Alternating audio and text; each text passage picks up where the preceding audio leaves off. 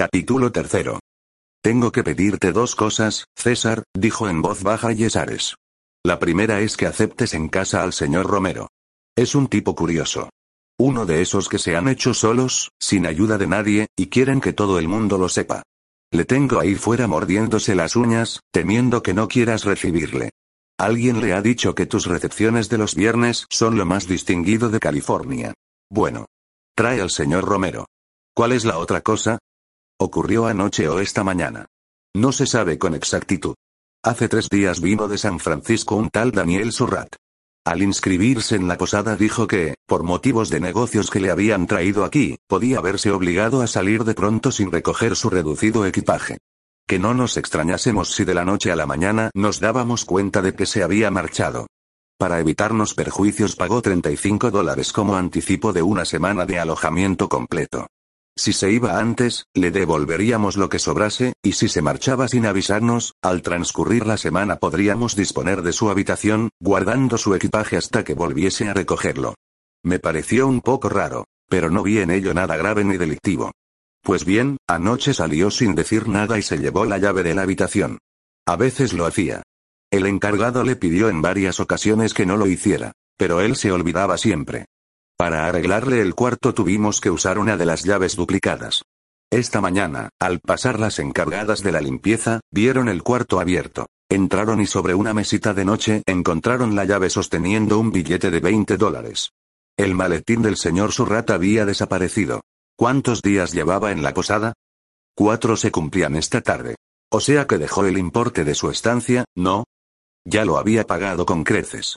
Pagó 35 dólares. Pero él no lo sabía, sonrió don César. ¿Quién no lo sabía? Protestó Yesares. El asesino de Surrat. ¿Le han asesinado? La sorpresa de Ricardo no era fingida. Claro. El asesino pensó que si dejaba los 20 dólares y la llave, no protestarías ni irías con cuentos a maestro como un amigo Mateos. Una explicación menos macabra es que tal vez el señor Surrat quiso asegurarse de que, en vez de reservarle la habitación tres días más, se la reservarías una semana entera. Tres días que le quedaban por lo que te había dado Y. Cuatro más, hacen, exactamente, siete días. Es verdad, Yesares rió un poco avergonzado del desbocamiento de su imaginación. ¡Qué tontería! No se me había ocurrido una cosa tan lógica. Sin embargo, ¿por qué no me dejó una nota indicando lo que deseaba? Tal vez no supiera escribir, dando unas palmadas en la espalda de su amigo, don César comentó. La función crea el órgano. A ti se te ha desbocado la fantasía porque hace tiempo que vives peligrosamente. No te resignas a ser un simple posadero. Tu mujer lo está deseando. Pero tú insistes en vivir como el coyote. Ve a buscar a tu amigo y hazle pasar.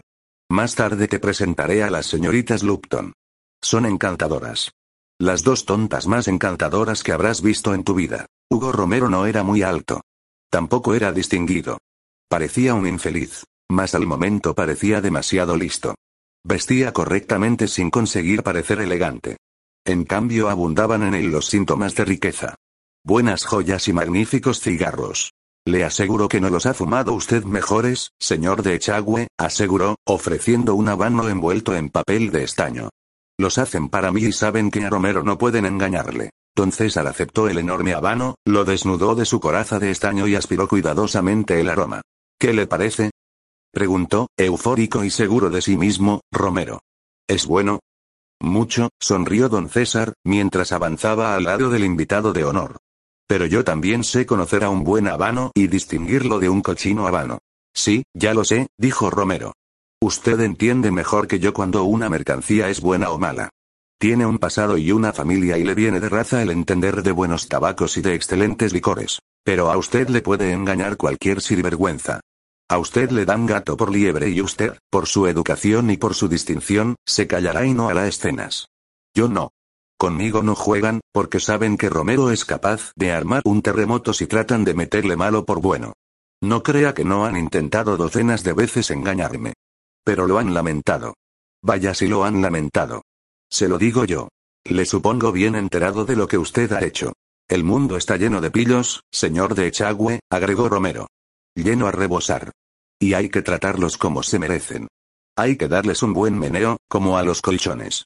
Si no se hace así, el mundo pasa a manos de los pícaros y entonces todo va mal. Había llegado a un grupo de viejos californianos y don César hizo las presentaciones.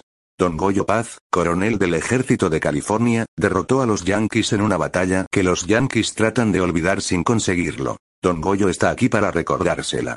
Él los arrolló, los venció y les hizo unas cuantas bajas. El señor Hidalgo, estanciero de estos lugares, don Teodomiro Mateos, sheriff de Los Ángeles. Encantado, sheriff, encantado, exclamó Romero. Hubo un tiempo en que tal vez me hubiese echado atrás antes de acercar la mano a un representante de la ley. Pero las cosas han cambiado y ahora protejo a la ley. Vaya si la protejo. Don Hugo Romero, distinguido visitante de nuestra ciudad, dijo don César, como si no se hubiera fijado en la interrupción de su huésped. Tomen y fumen lo mejor que han probado en su vida, ofreció el forastero, sacando un mazo de puros envueltos en papel de estaño y regalándolos como si fueran muestras de su propia fabricación. Cuando le tendió uno a don Goyo, este le miró como si tuviese delante un caracol sin concha. Oiga, señor Romero, dijo. ¿Cree que hasta hoy día, en que hemos tenido el disgusto de conocerlo, no sabíamos lo que era fumar buen tabaco?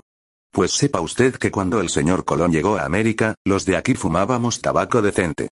No nos lo vino a enseñar. Don Goyo fue uno de los que, vestidos de plumas y hojas de palmera, salieron a recibir al almirante, explicó don César. Tuvo algunas palabras con él. Siempre ha sido un poco bullicioso y con los años no ha mejorado. No es como el buen vino, que en la cuba se hace mejor. Es como el vinagre, que en pasando algún tiempo, cada día es más agrio. Las dos señoritas Lupton, que habían conseguido oír lo de Don Goyo y Colón, corrieron hacia Don Goyo, estremecidas de curiosidad. Nos lo tiene usted que contar. Pidió Priscilla. ¿Cómo era? Preguntó Constance. ¿Qué tengo yo que contarles de quién? Bramó el viejo coronel. De don Cristóbal Colón, dijo Priscilla. ¿Cómo era? Insistió Constance. Un carcamal, bufó don Goyo. Un idiota que nos preguntó si éramos indios. Se creía que estaba en la India, y por más que le dijimos que esto era América, él se empeñó en que era la India. ¿Cómo podía estar tan confundido? Preguntó Priscilla. Señoras. Gritó don Goyo. Como broma ya está bien. Ahora vayan a marear a otro. Pero, usted no debería estar aquí, dijo, muy preocupada, Constance. Usted es, una institución americana. Debería estar en, algún sitio donde la gente pudiera verle y admirarle. Quiere decir que debería estar usted en un museo, explicó don César.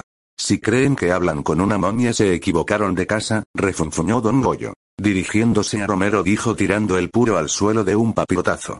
Y usted puede alegrarse de estar en casa de un amigo a quien respeto por lo que yo sé, no por lo que se merece en estos momentos. Si en vez de estar aquí estuviéramos en otro lugar, le daría una lección. Y si piensa que a los de California se nos compra con papelito de estaño, como hacían los de Colón con los indios, llega con cerca de cuatro siglos de retraso. Priscilla lanzó una exclamación. Es cierto. Dijo. Yo estaba haciendo números y, qué barbaridad. Pensaba que Colón llegó a América hace 40 o 50 años. Pero ahora caigo en la cuenta de que eso fue hace 400 años poco más o menos. ¿Qué edad tiene usted, coronel Paz? Está a punto de cumplir los 600, aunque dice que solo tiene 550.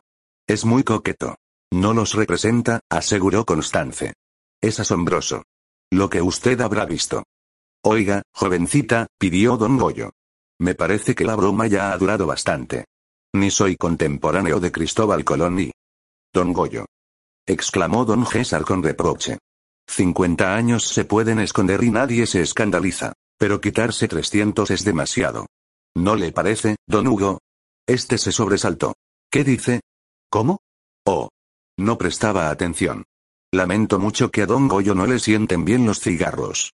Pero yo creo que, hablando, la gente de bien se entiende y no es necesario tirar al suelo un habano que cuesta tres dólares. Ha podido romperlo. Lo que lamento no haber roto son sus narices. Romero entornó los ojos. Su aspecto cambió por completo. Oiga, anciano. He tolerado lo de sus impertinencias y lo del cigarro, porque estoy en casa ajena y tengo más educación que usted, que, por lo visto, se olvida de que no está en su domicilio, donde seguramente se portará como un patán, pero le advierto que si continúa dándoselas de matabravos, le voy a demostrar que se equivocó de bicho. No hay una ternera sino un toro. Viendo el asombro que expresaban los ojos de Pristilla, Romero aclaró. Lo digo en sentido figurado, señorita. No soy borrego, sino toro que embiste cuando le provocan. Si me tratan bien soy manso, mas en la vida he tenido que soportar muchas impertinencias, y en cuanto salen a flote las conozco enseguida. Don César se inclinó a recoger el puro y, sonriendo, dijo. Bien, bien. Todo ha salido a maravilla, señores. Don Hugo Romero se lleva el primer premio como actor. Ha conseguido desconcertar a Don Goyo. El señor Romero ha sido comediante en sus tiempos jóvenes y, aunque luego lo ha descuidado un poco, conserva excelentes condiciones. Don Goyo también se ha portado muy bien, aunque su actuación no ha estado a la altura de la que nos ha ofrecido su adversario. Los presentes sabían que era una salida de don César y que todo era mentira. Sin embargo, fingieron aceptarlo y el dueño de la casa se llevó consigo a Romero, para enseñarlo a los demás asistentes a la reunión. ¿He sido incorrecto, no? Preguntó Hugo a don César, cuando estuvieron a cierta distancia del grupo. Pues, hasta cierto punto se ha portado lógicamente. No conocía a don Goyo y hubiese sido usted el primero que no chocase con él. Pero no debía olvidar que estaba en una casa particular y no en una taberna o en plena calle. Siempre me ocurre lo mismo. Me he criado en malos sitios y se me nota. Y no crea que me gusta. Quiero cambiar y ser un caballero. ¿Cree que vale la pena esforzarse en ser eso? Preguntó don César. Romero se volvió hacia su anfitrión. Ustedes no le dan importancia a eso, como usted dice, porque han nacido así y les parece natural ser lo que son. Pero yo he nacido muy abajo. Me pasé la infancia no siendo nadie. Y cuando me enriquecí encontré cerradas todas las puertas que me interesaba cruzar. Tal vez a usted únicamente le interesa cruzar las puertas que están cerradas. Siendo así, no va a tener nunca paso libre, porque siempre encontrará puertas cerradas. ¿Cuántas puertas se han cerrado a su paso, don César? Más de una y más de diez. Es distinto. A usted le puede rechazar una mínima parte de una clase social. A mí me rechazan varias clases sociales. Está usted en mi casa y ello demuestra que yo, por lo menos, le considero digno de entrar en ella. Hugo Romero movió la cabeza. No se ofenda por lo que voy a decirle. Usted tiene fama de excéntrico. Dicen que es capaz de recibir a cualquiera. Alguien me aseguró que si se presentara un elefante y le pidiese hospedaje, usted le recibiría muy complacido. Don César se echó a reír. Ya lo creo. Y me quedaría con él para exhibirlo. Un elefante hablador. La gente se perece por oír hablar a los animales, como si el mundo no padeciera ya de un exceso de gentes que hablan más de la cuenta. He visto que tiene usted algunos cuadros muy buenos. ¿Le gustan las pinturas? Las tolero, dijo don César. No me apasionan hasta el extremo de gastar todo mi dinero en ellas. Hay quien lo hace, ¿no? Sí. Hay gente que ama las buenas pinturas y se arruina por adquirirlas. ¿Se la considera gente importante? Preguntó, ansiosamente, Romero. Sí. Desde luego. ¿Por qué? Romero vaciló un momento. Parecía no atreverse a hablar. Por fin dijo. Usted es un caballero muy especial, don César. Es distinto de los otros. En el ambiente en que me he criado, uno tropieza con toda clase de gentes. Pequeñas y grandes. Y también medianas. Las pequeñas gentes tropiezan con uno y le derriban. Siguen adelante sin preocuparse de nada. Las medianas, tropiezan, miran y dicen, ¡qué asco! Los grandes, los caballeros de verdad, tropiezan y, en vez de seguir su camino, se detienen, se inclinan, tienden la mano y preguntan si nos han hecho daño. Usted, por lo que sea, se ha portado bien conmigo. Tal vez algún día consiga serle útil. No es que lo desee. Para usted será mejor no necesitarme nunca. Pero, ¿quién sabe las vueltas que puede dar el mundo? No dé demasiada importancia a lo que imagina que he hecho. La mitad lo hice por mi amigo don Ricardo. Eso yo no debo pensarlo. Pero, me gustaría contarle algo de mi historia. ¿Le importa oírla? Había tal ansiedad en la voz de Hugo Romero, que don César no se atrevió a decir que le tenía sin cuidado lo que hubiera sido de su vida. Recuerde que soy el anfitrión y que me debo a mis invitados, no a uno solo de ellos. Comprendo, interrumpió, cabizbajo, Romero. A veces me olvido de lo poco que he aprendido y me porto con imperdonable torpeza. Seguramente otro día podré contarle mi vulgar historia. ¿Por qué no hacemos una cosa? preguntó el hacendado. Quédese a cenar y mientras tomamos el café nos cuenta su vida a Lupe y a mí. A las mujeres les encanta enterarse de las vidas emocionantes. Romero le miró como un perro vagabundo que recibe una caricia. Gracias, murmuró. Es usted muy amable. No esperaba tanto.